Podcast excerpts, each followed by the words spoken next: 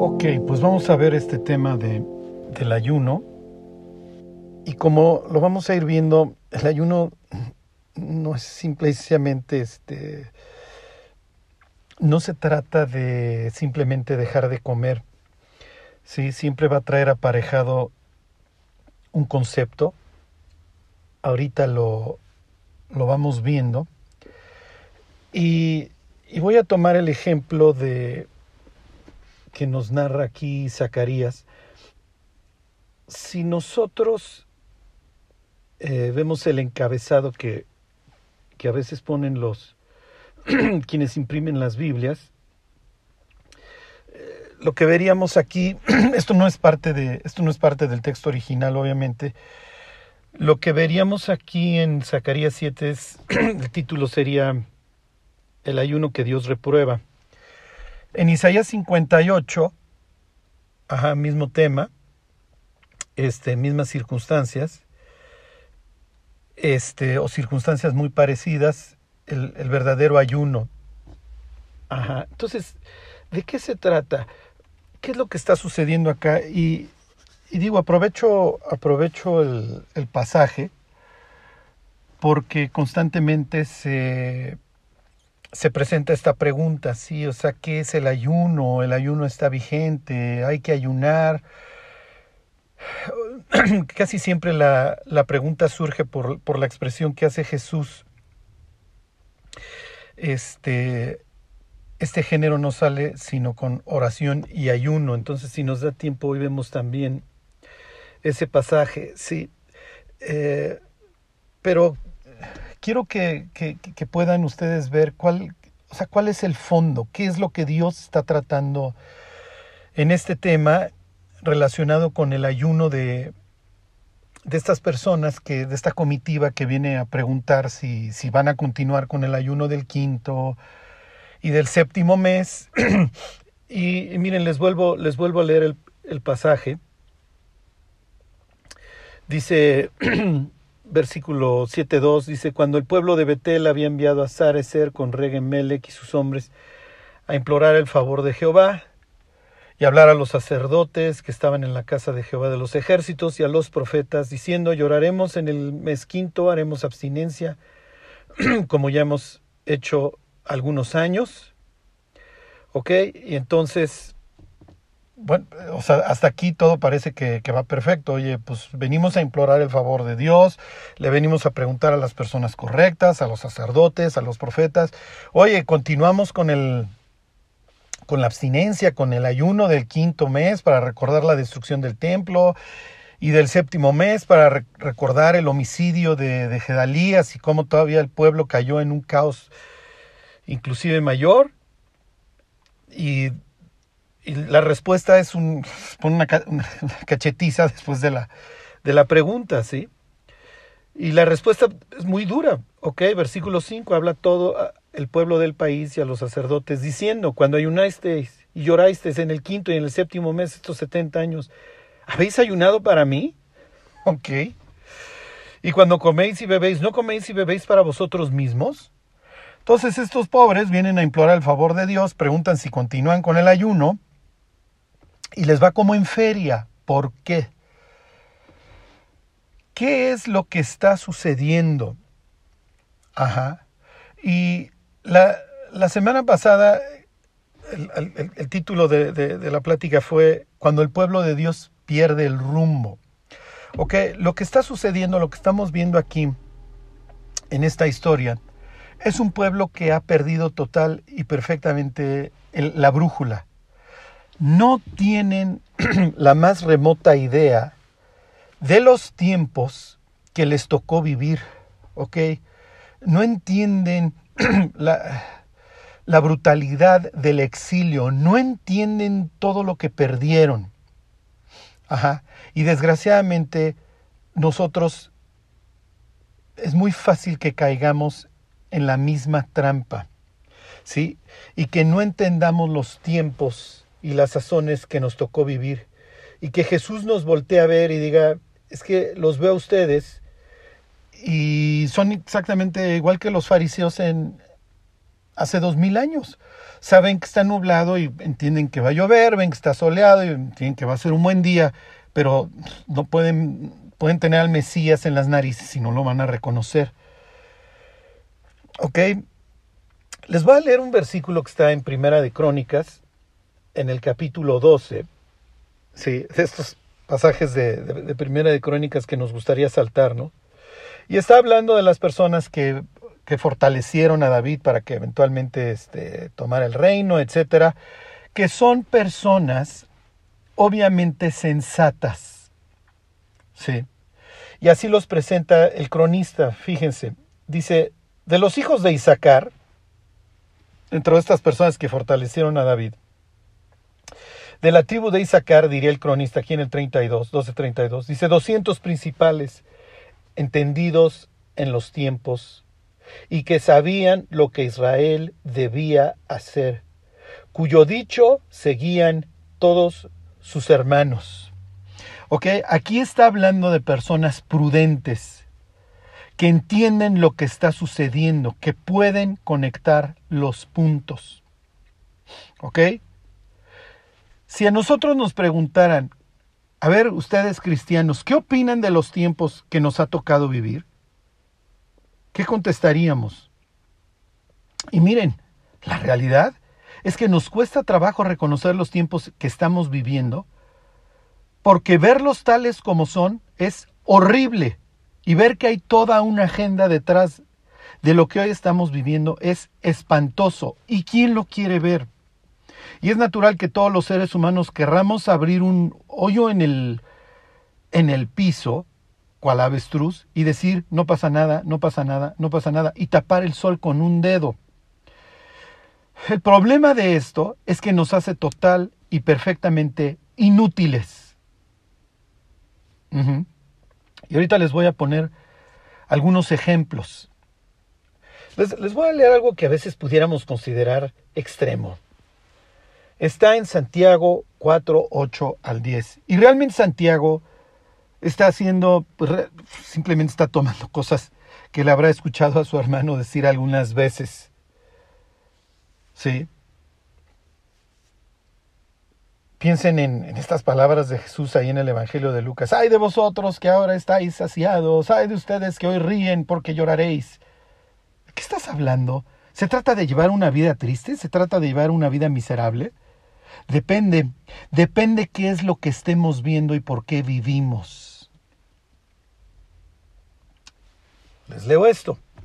Dice Santiago 4, 8 al 10. Acercaos a Dios y Él se acercará a vosotros. Pecadores, limpiad las manos y vosotros los de doble ánimo, purificad vuestros corazones. Y luego, afligíos y lamentad y llorad. Vuestra risa se convierte en lloro y vuestro gozo en tristeza. Humillaos delante del Señor y Él os exaltará. O sea, ¿por qué Santiago le dice a las personas que están entre azul y buenas noches, de estos que se la viven claudicando entre dos pensamientos, dijera Elías, ¿por qué les dice que se pongan a chillar? ¿Por qué tienen que estar haciendo lamentación? ¿Por qué se tienen que estar afligiendo todo el día?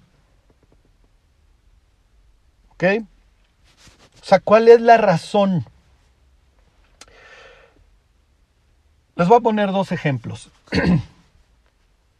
David es un fugitivo, ok. Pero David para estos momentos que, que es un fugitivo ya es una persona famosa. Ya están por ahí los himnos de victoria cantando Saúl mató a sus miles y David a sus diez miles.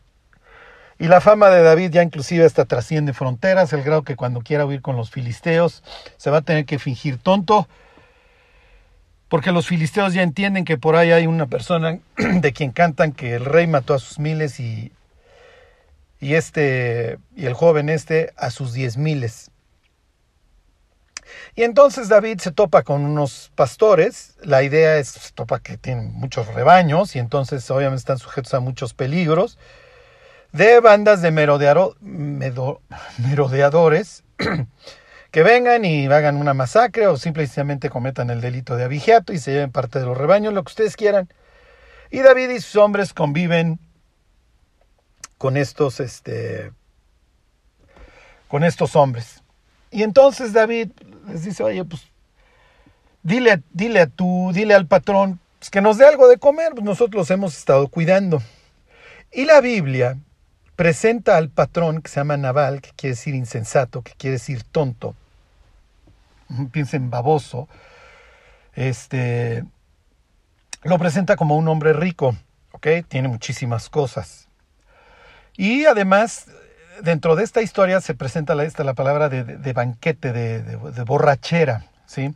Y acuérdense que en la antigüedad la borrachera es mucho más cara que hoy, sobre todo borrachera de vino porque toma muchísimo trabajo y muchísimos años, ¿ok? Para después de generar todos tus viñedos, etcétera, pisar el agar, la fermentación, etcétera, la borrachera cuesta muchísimo, ¿ok?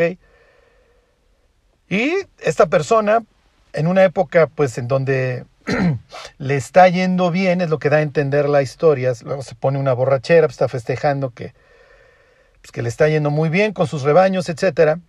Entonces, la Biblia nos, nos cuenta de este pasaje como, como, este, como, como de un rico, ¿ok? Le está yendo bien. Y entonces David pues, le manda a pedir, pero quien le manda a pedir, todo mundo sabe, empezando por la casa real, los filisteos, los incrédulos, todo mundo sabe, dentro y fuera de Israel, que este es el futuro rey de Israel. ¿Ok? Lo sabe Dios, lo sabe Saúl, lo sabe su hijo Jonatán, lo saben sus hijas, Ajá, lo saben las hijas de Saúl, lo sabe Mical, etc. Todo el mundo sabe que David va a ser el rey, lo sabe Samuel, ¿ok? Lo sabe Abigail, la esposa de Nabal. Aparentemente todo el mundo se ha enterado de que David va a ser el rey. Y cuando David le manda pedir a Nabal que le dé algo de comer, Nabal, si no le gira la piedra, tiene dos opciones. Imagínate que hace unos, unas cuantas semanas, señor Biden de Estados Unidos, antes de ser electo rey, todo el mundo sabe que va a quedar. Sí, ya sea por las formas que ustedes y las vías que ustedes quieran, pero todo el mundo sabe que va a quedar. Te manda a pedir que si le haces un favor, que si le prestas tu carro tal día porque lo necesita para uno de sus escoltas y tú le dices que no. Ok. Independientemente de lo que pienses de este hombre. En este caso, además, la persona elegida ha sido elegida por Dios y todo el mundo lo sabe. Saúl sabe que David va a reinar, por eso no se cansa de buscarlo para matarlo. Y cada vez que David le perdona la vida, le dice, oh David, yo sé que tú vas a emprender grandes cosas, porfa, cuando llegues no vayas a hacer una masacre. Jonatán se lo dice, cuando llegues al trono, acuérdate, no vayas a llegar y hacer una masacre de la casa real. Por lo menos de mis hijos. Le dice Jonatán, yo voy a ser el segundo y tú reinarás. Todo el mundo lo sabemos, David.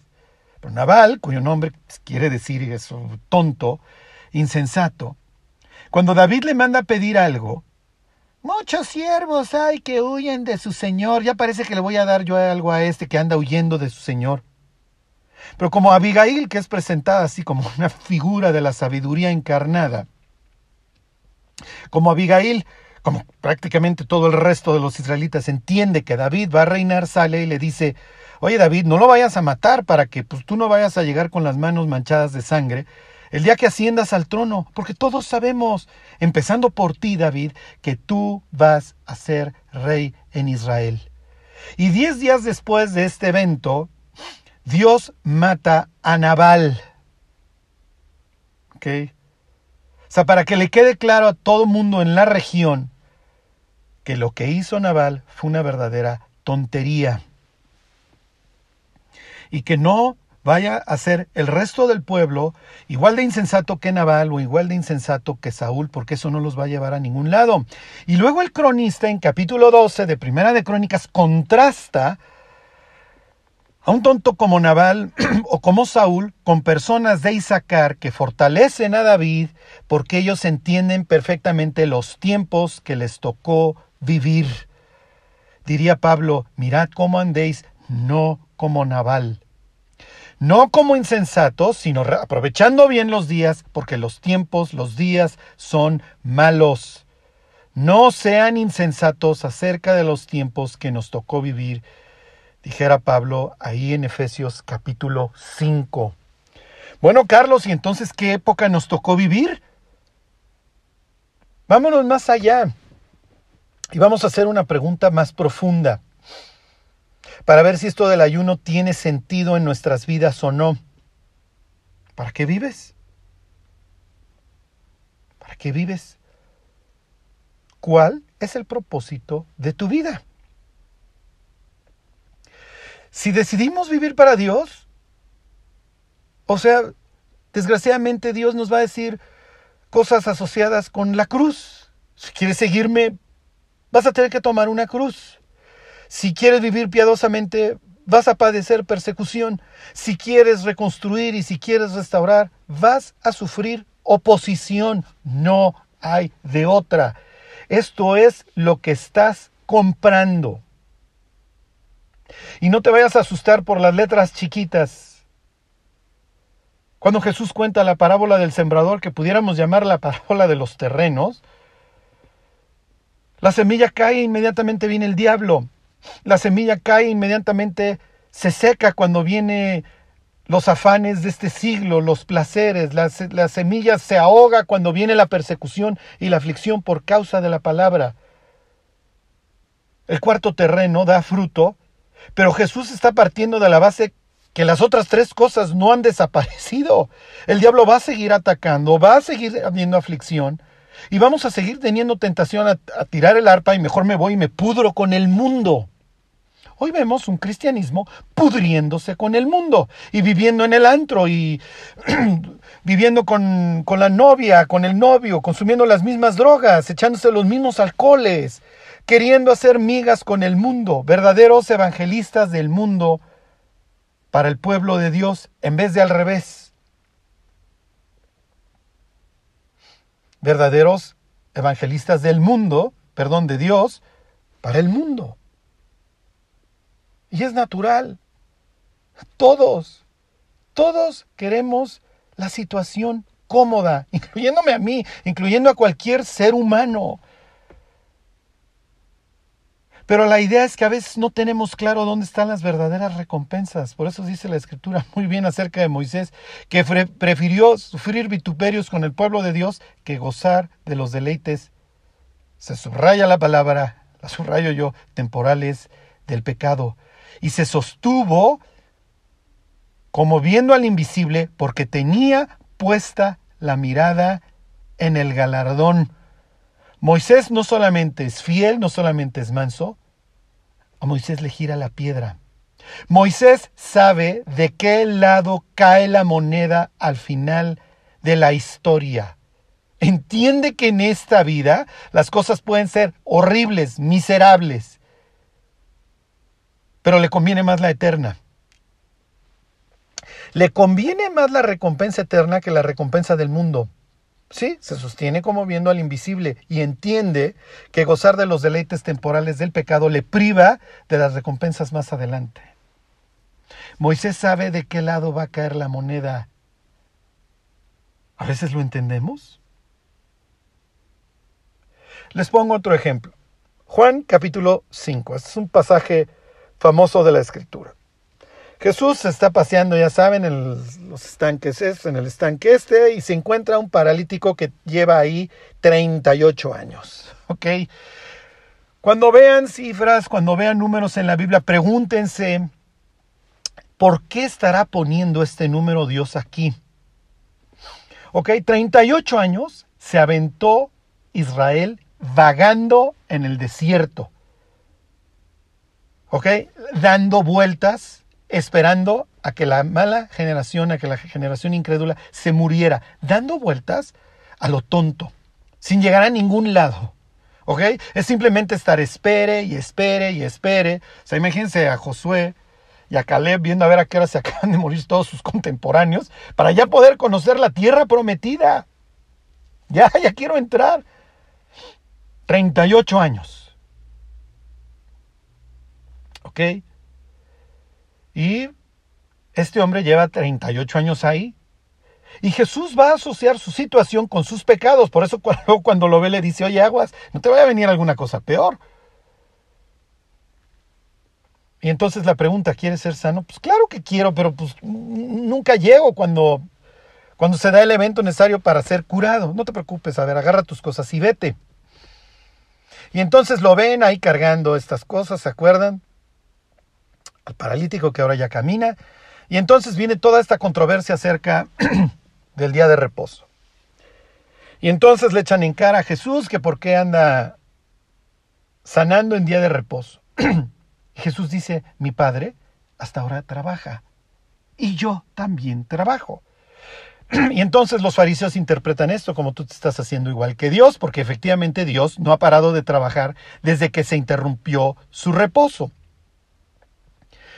Génesis 2 dice que cuando Dios vio toda la obra, ya la obra que había hecho, reposó el séptimo día y bendijo el séptimo día. Y entonces reposó, ya cesó, ya hay nuevamente orden.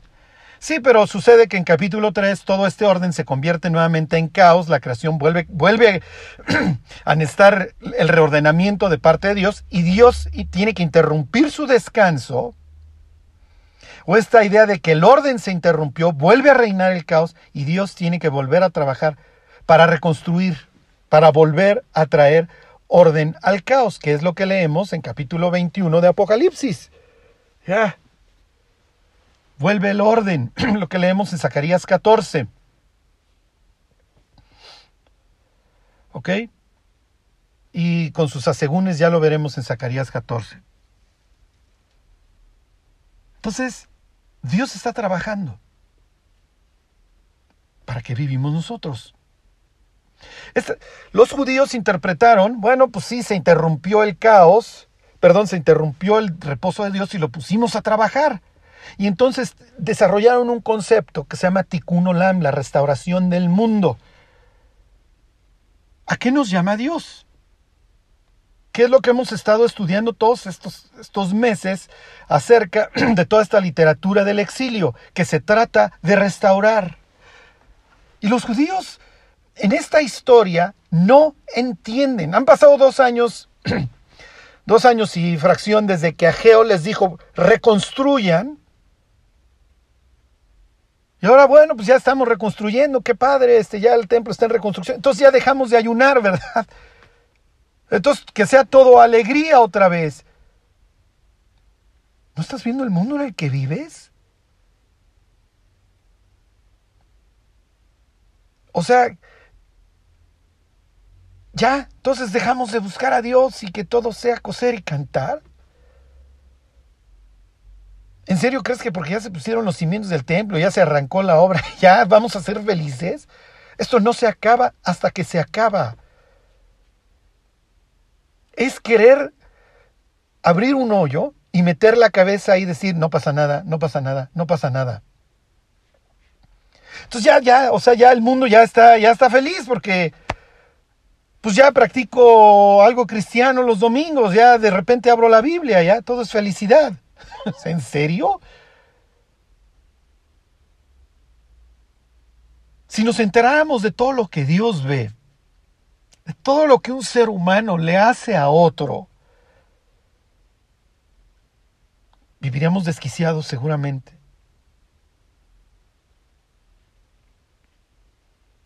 Dios nos ha invitado a su trabajo. Tal cual. Dios pudiera arreglar el mundo tronando los dedos pero está buscando gentes, obreros, que vayan a trabajar con Él. Es un negocio familiar. Dios quiere que sus hijos trabajen en esta idea de la restauración del mundo. No se logra en los antros, ¿eh? no se logra con la cuba en la mano. No se logra en el TikTok.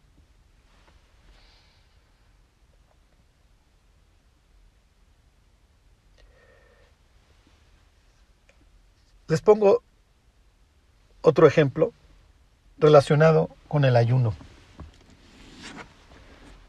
Y yo sé que todos, todos quisiéramos no estar escuchando estas palabras y decir, miren, pues ya vamos a llevarla relax, vamos a ser felices. Vamos a olvidarnos que el mundo está podrido. Vamos a olvidarnos de todos los niños que hoy están siendo vendidos. Vamos a olvidarnos del tráfico de personas. Ah, pues es parte del es parte del show, siempre ha habido esclavitud. Vamos a olvidarnos de, de los asesinatos. Vamos a olvidarnos del mundo podrido en donde las gentes se están yendo todos los días al infierno. ¡Ay, seamos felices! Vamos a escuchar una buena plática motivacional, Charlie, porque tú nomás nos deprimes. Tú nomás hablas de cosas bien feas. Y no, el mundo no está tan mal. Vamos a conquistar las estrellas. Ahí tenemos la esperanza transhumanista o transespecie. Vamos a ser todos biónicos. Vamos a ser felices. Digo, con el mismo corazón podrido, pero continuemos.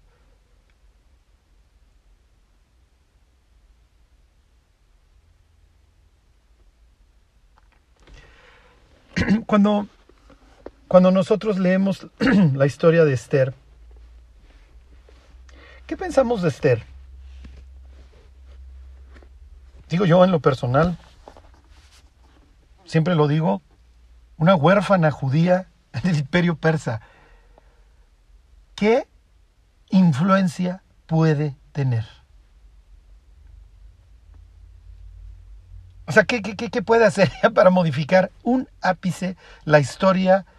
Olvídense de la humanidad, de su pueblo.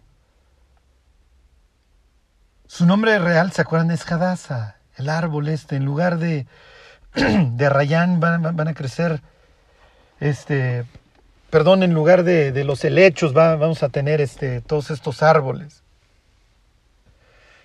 Una promesa ahí en, en Isaías. Y, y bueno, o sea, ¿qué puede modificar ella? O sea, todos partimos de la base cuando escuchamos la palabra Esther de una gran mujer de valor. Les voy a leer esta historia y quiero que, y quiero que pongan quiero que pongan mucha atención en el consejo que Esther le va a dar a su primo Mardoqueo. Y quiero que vean el contraste que está haciendo el autor bíblico. Que algo similar vamos a ver en el capítulo 7 del Apocalipsis, cómo, cómo el autor, los autores hacen contrastes, ¿ok? Para, para poner algo de manifiesto. Salen los correos en donde se establece el día en que se van a exterminar los, los judíos, ¿ok? Este, para que los despojen, etcétera, va a ser el día 13 del mes duodécimo. ¿Ok? Les voy a leer, es este, es Esther 3.15.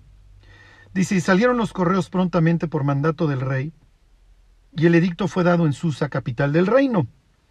Y el rey y Amán se sentaron a beber, pero la ciudad de Susa estaba conmovida, que estaba turbada. La capital sabe que algo alcanza a percibir que esto, esto está bastante mal. Pero el rey y Amán se sientan a beber, ¿ok? ¿Cuál es, ¿Qué es lo que está intentando transmitir el autor?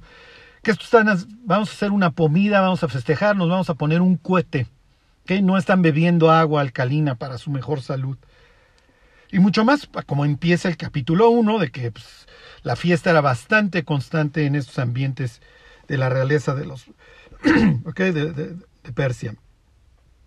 Ok, y luego viene el contraste. Estos se sientan a beber y luego viene el contraste 4.1. Luego que supo Mardoqueo todo lo que había hecho, rasgó sus vestidos, se vistió de, perdón, de silicio y de ceniza, y se fue por toda la ciudad clamando con grande y amargo clamor. ¿Ok? Me voy a brincar al 3. Y en cada provincia y lugar donde el mandamiento del rey y su decreto llegaba, tenían los judíos gran luto, ayuno, lloro y lamentación, silicio y ceniza, era la cama de muchos. Ahí tienen el contraste. Unos están ayunando están vestidos de luto, están llorando y están lamentándose. Es lo mismo que les acabo de leer de Santiago 4:18, ¿eh? Mismas expresiones, lamento, lloro, etcétera. Y mientras el rey y la, élite del imperio, pues, poniéndose un cohete, ¿por qué no? ¿Ok? Mardoqueo en, este, en su lamentación, en su lloro, no va a pasar de la puerta del rey. ¿Por qué? 4.2. Y vino hasta delante de la puerta del rey, aquí está hablando de un Mardoqueo llorando, pues no era lícito pasar adentro de la puerta del rey con vestido de silicio. El rey no quiere saber nada de dolor, no quiere saber nada de oposición, no quiere saber nada que lo inquiete, no le interesa, no le lleves temas feos. El rey quiere escuchar a un buen motivador, ¿por qué no? Vamos a discutir cosas importantes. Vamos a discutir si algún equipo mexicano algún día ganará cuántas medallas de oro en las Olimpiadas y si lo puede o no lograr. Es una cuestión o no de mentalidad. Sí, eso es muy importante. Al fin que el mundo no se está pudriendo debajo de nuestros pies. Vamos a discutir cosas importantes. ¿En serio? Yo necesito motivación. No que me estén repitiendo que el mundo está pudriendo debajo de mis pies. Yo necesito la ciencia que ya cure todos los males humanos. A ver si cura el podrido corazón que traemos.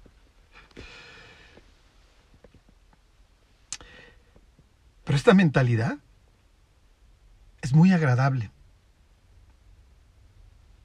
Es muy, muy atractiva. ¿Quién quiere estar meditando en si vamos camino a la gran tribulación? En serio, ¿quién lo quiere estar meditando? ¿Quién quiere estar dejando de comer para buscar a Dios? ¿Ya van viendo por dónde va esto? Entonces Dios preguntándole a alguien, Zacarías, oye, ¿entienden por qué ayunan? No es un acto religioso. Mardoqueo no está haciendo un acto religioso. Su actitud es, Dios, voy a dejar de comer si es necesario, pero necesito que me escuches. Y cada vez que ustedes lean del ayuno, o la mayoría de las veces que ustedes lean acerca del ayuno asociado a héroes de la fe, es que están buscando a Dios. Y ahorita les pongo así el ejemplo máximo. Piensen en Esdras. Oh, no, no voy a pedir ayuda, al contrario, al que le voy a pedir ayuda es a Dios. Y señores, vamos a dejar inclusive de comer porque no vamos a dejar de buscar a Dios. Cada vez que nos dé hambre vamos a recordar que estamos dejando todo por buscar a Dios. Dijera David en el Salmo 104, en el 112 los leo, dice, mi corazón está herido y seco como la hierba, por lo cual me olvido de comer mi pan. Esta es la idea.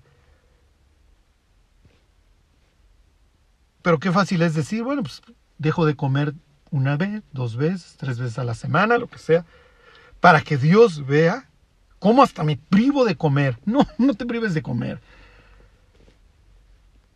No es la idea.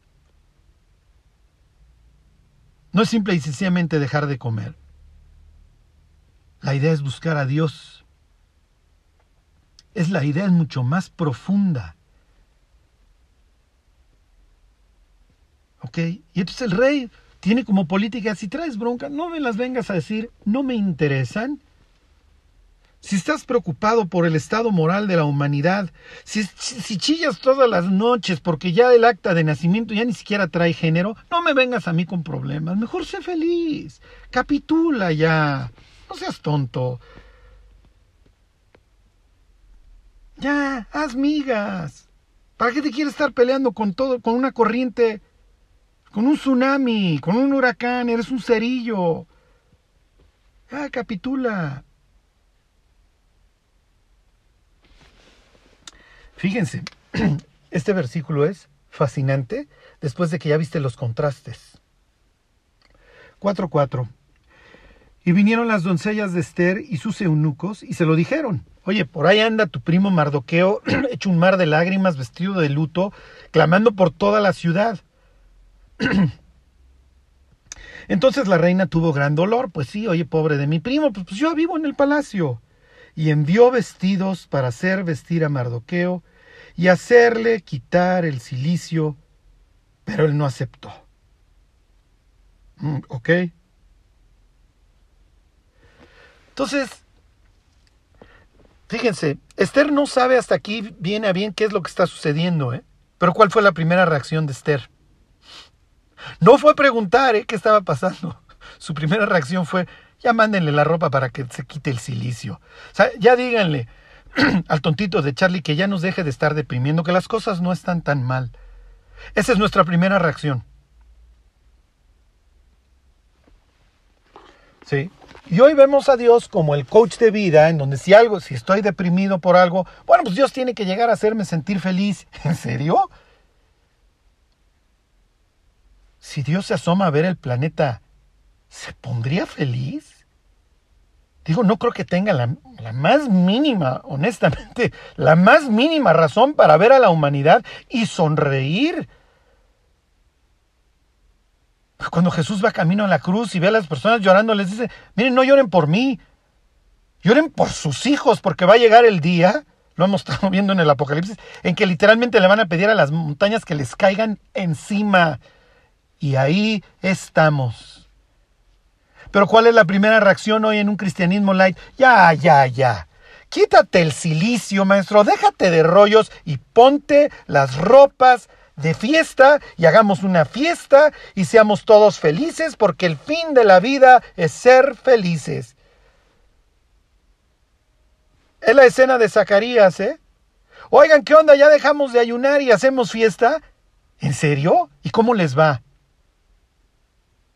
Ustedes no escucharon a los primeros profetas, va a ser la respuesta de Dios. Si hubieran escuchado a Isaías y a Jeremías, no les hubiera ido como les fue.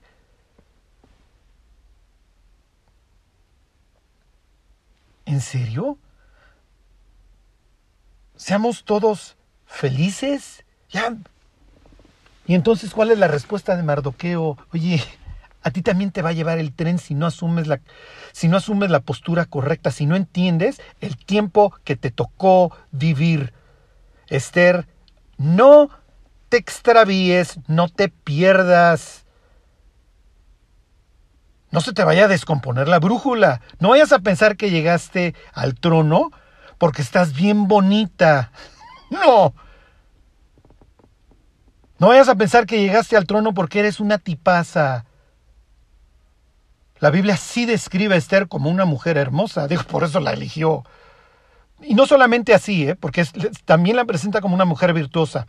Y anda mandando todas las señales. Ella escucha, ella escucha, ella escucha. Y hace caso, y hace caso, y hace caso.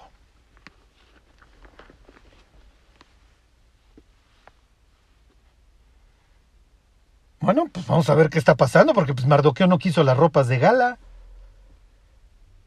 4.5 Entonces Esther llamó a Hatak, uno de los eunucos del rey que él había puesto al servicio de ella, y lo mandó a Mardoqueo con orden de saber qué sucedía y por qué estaba así. Bueno,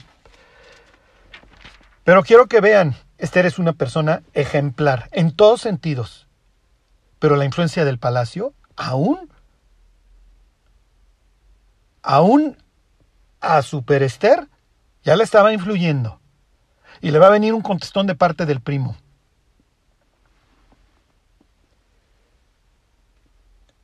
Y entonces, fíjense, ¿cómo continúa la historia? Este, versículo 13. Entonces dijo Mardoqueo que respondiesen Esther, no pienses que escaparás en la casa del rey más que cualquier otro judío. O sea, tú también vas en este barco, Esther. Cuando le cuentan a Esther lo que está a punto de suceder, le dice, ve e intercede por nosotros frente al rey. Y Esther contesta, no, yo no me voy a meter en esas broncas. Yo no me voy a arriesgar. Porque además, pues tú sabes cómo está la situación. Basti acaba de hacer un oso hace un tiempo y precisamente por el oso de Basti, yo llegué acá. No, no, no, no. Si Basti hizo o deshizo, no llegaste al trono por Basti. Llegaste al trono porque así Dios lo quiso.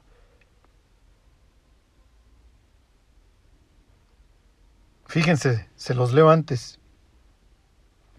Todos los siervos del rey y el pueblo de las provincias del rey, o sea, todos Mardoqueos saben que cualquier hombre o mujer que entra en el patio interior para ver al rey sin ser llamado, una sola ley hay respecto a él, ha de morir, salvo aquel a quien el rey extendiera el cetro de oro, el cual vivirá. Y te paso la noticia, Mardoqueo, yo no he sido llamada, así que háganle como quieran, pero yo no voy a interceder. Entonces, fíjense cómo hay todavía esto. El mundo nos influye muchísimo, mucho más de lo que quisiéramos ver. Y entonces Mardoqueo le contesta, no pienses que vas a escapar tú. ¿eh? Versículo 14. Porque si callas absolutamente en este tiempo, respiro y liberación vendrán de alguna otra parte para los judíos, pero tú y la casa de tu padre pereceréis. ¿Y quién sabe? Y Mardoqueo, y Mardoqueo lo entiende, la pregunta lleva cualquier cantidad de jiribilla. ¿Y quién sabe si para este momento has llegado al trono?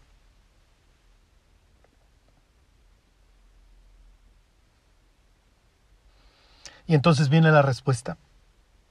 Y Esther dijo que respondiesen a Mardoqueo. Miren, hay personas que, resaltan el hecho de que Dios, este, el Altísimo, conceptos como estos no son mencionados en el libro de Esther. Pero Jesucristo está mencionado en cada página y en las siguientes palabras. ¿eh? Ve y reúne a todos los judíos que se hallan en Susa y ayunad por mí.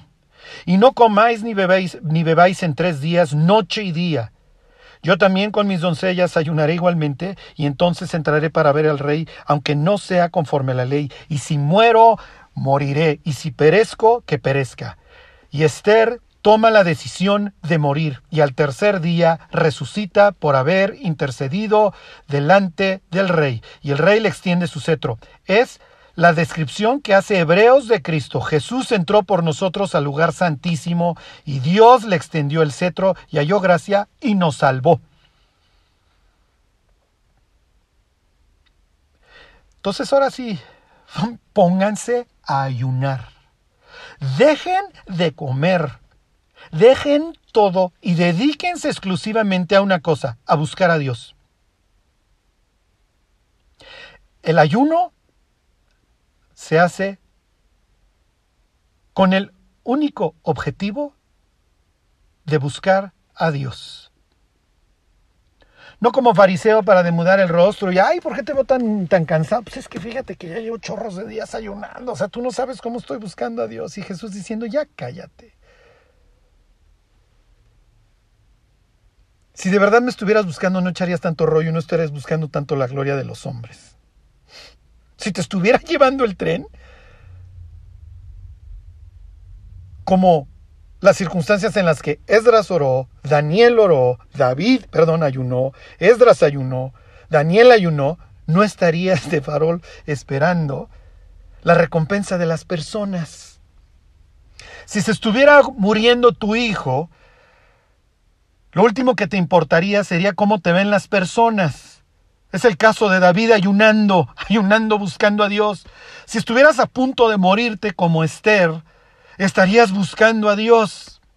Si estuvieras a punto de hacer una travesía en donde es muy probable que te exterminen a ti y a todos los que vienen contigo, como a Esdras, estarías ayunando y buscando a Dios.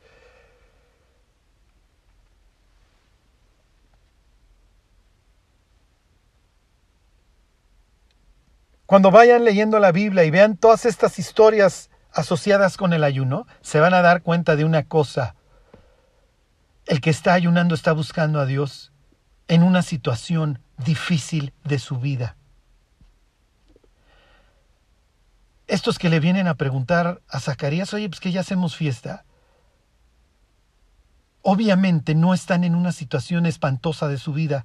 Por eso preguntan a ver si ya hacemos fiesta a ver si ya dejamos de ayunar. Y la pregunta es, ¿cuándo dejamos de ayunar? Y no lo digo en el sentido de que vamos a dejar de comer todos los días, ya de una vez. ¿Qué mundo estás viendo? En serio, ya dejaste de trabajar para Dios, ya dejaste de intentar restaurar el mundo, que ahora seamos todos felices y Y con esto yo no les quiero decir, por eso equilíbrenlo con el libro de Eclesiastés, que vamos a estar rasgándonos las vestiduras todos los días. No, al rato viene Purim.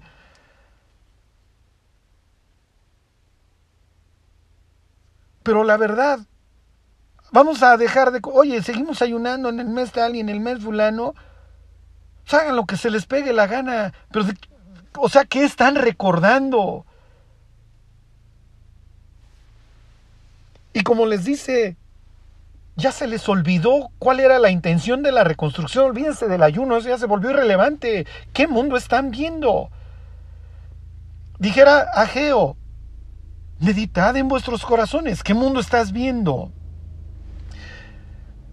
Es que ya ayer oré muchísimo, entonces hoy ya no oro. Ayer ya leí un chorro la Biblia, entonces hoy ya no la leo, ya hoy no tengo que tener comunión con Dios, entonces se me descomponga la brújula.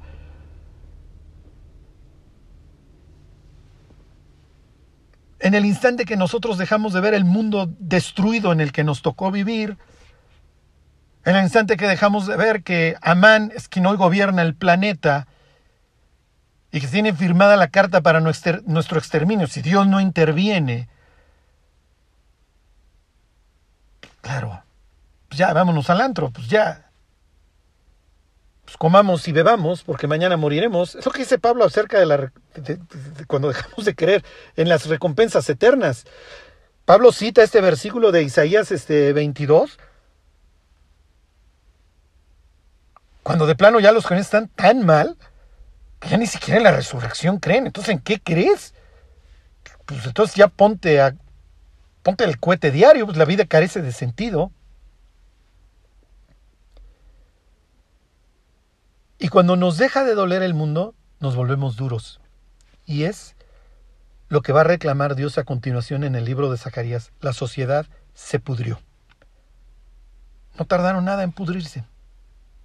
No tardaron.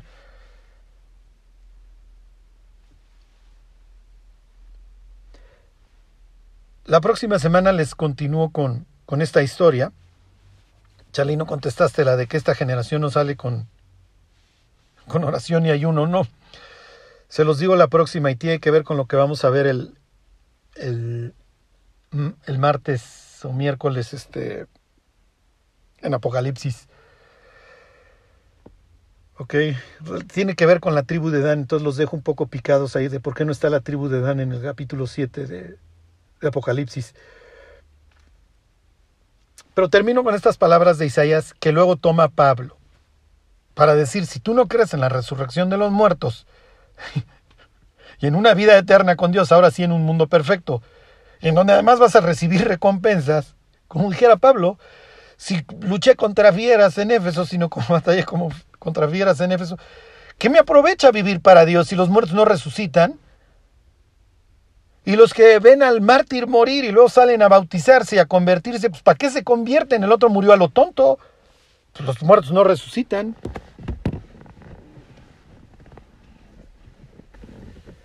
Por tanto, el Señor Jehová de los ejércitos, dice Isaías 22:12, llamó en este día llanto y a endechas, a raparse el cabello y a vestir silicio. Y aquí gozo y alegría, matando vacas y degollando ovejas, comiendo carne y bebiendo vino, diciendo, comamos y bebamos, porque mañana moriremos. Esto fue revelado a mis oídos de parte de Jehová de los ejércitos, que este pecado no será perdonado hasta que muráis, dice el Señor Jehová de los ejércitos. El infierno es para siempre. El infierno es un sitio de tinieblas, pero no solamente de tinieblas y de dolor, es un sitio de soledad. Y es un sitio en donde reina la ausencia de propósito. Y las gentes cierran sus ojos todos los días para abrirlos ahí.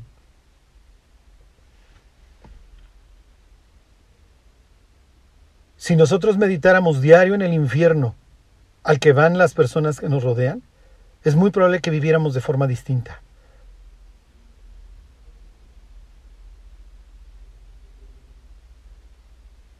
No seamos como la iglesia de la Odisea, que cree que lo tiene todo, pero no tiene absolutamente nada.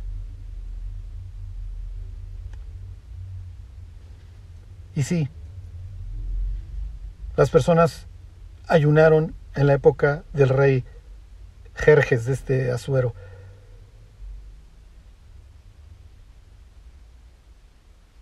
Y una huérfana judía pudo cambiar la historia del pueblo de Israel y literalmente la historia de la humanidad. Porque no fue insensata a los tiempos que le tocó vivir. Y los atributos que Dios le dio, los usó para la gloria de Dios, no para vivir una vida bien padre con muchos fans. Que Dios los bendiga.